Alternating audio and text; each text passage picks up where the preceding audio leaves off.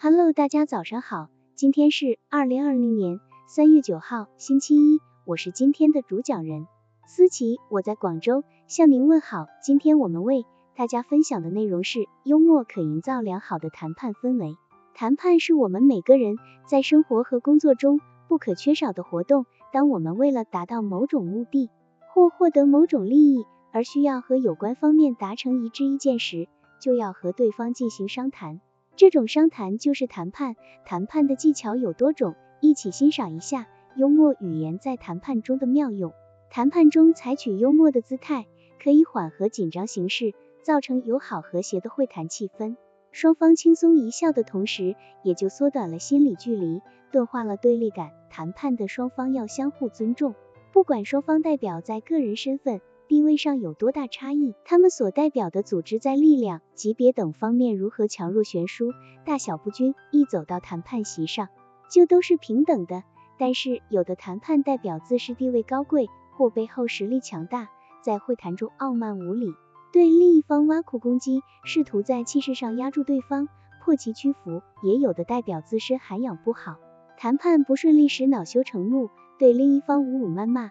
在此类情况下，如果要不辱使命，不失气节，又不致激化矛盾，使谈判破裂，被攻击的一方可以使用幽默语言回敬无礼的一方，刹住其气焰。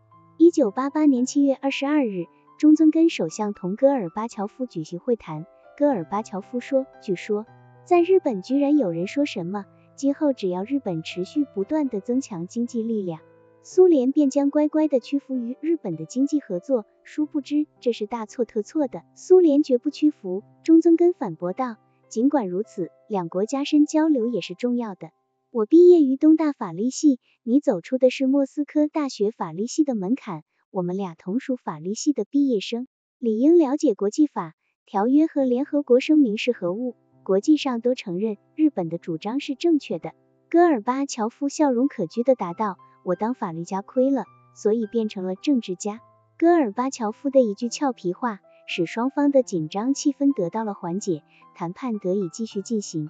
幽默能减少人们之间的紧张对立，因为代表各自的利益，恐怕很难轻易的让步。谈判期间必有一番唇枪舌剑的苦斗，有时甚至到了剑拔弩张的地步。这时，如果某一方代表说句幽默的话，或讲个小笑话，大家一笑，紧张的气氛就可能化解，双方可以继续谈下去，直至取得成功。卡耐基认为，对于任何谈判者，理想的气氛应是严肃、认真、紧张、活泼。这可以说是总结了历来胜利而有意义的谈判而得出的一个正确结论。他建议每位谈判者努力为自己所进行的谈判营造这一良好气氛。美国谈判学家卡洛斯认为，大凡谈判都有其独特的气氛，善于创造谈判气氛的谈判者，其谈判谋略的运用便有了很好的基础。我们有理由认为，合适的谈判气氛亦是谈判谋略的一个重要组成部分。良好的谈判气氛有助于谈判者发挥自己的能力。谈判气氛有时是自然形成的，而多数情况下是人为营造的。谈判者可以感知到不同的谈判气氛。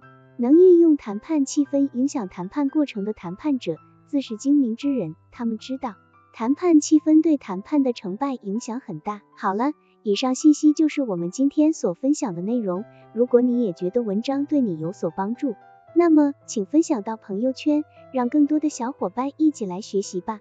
加油，让我们一起进步吧。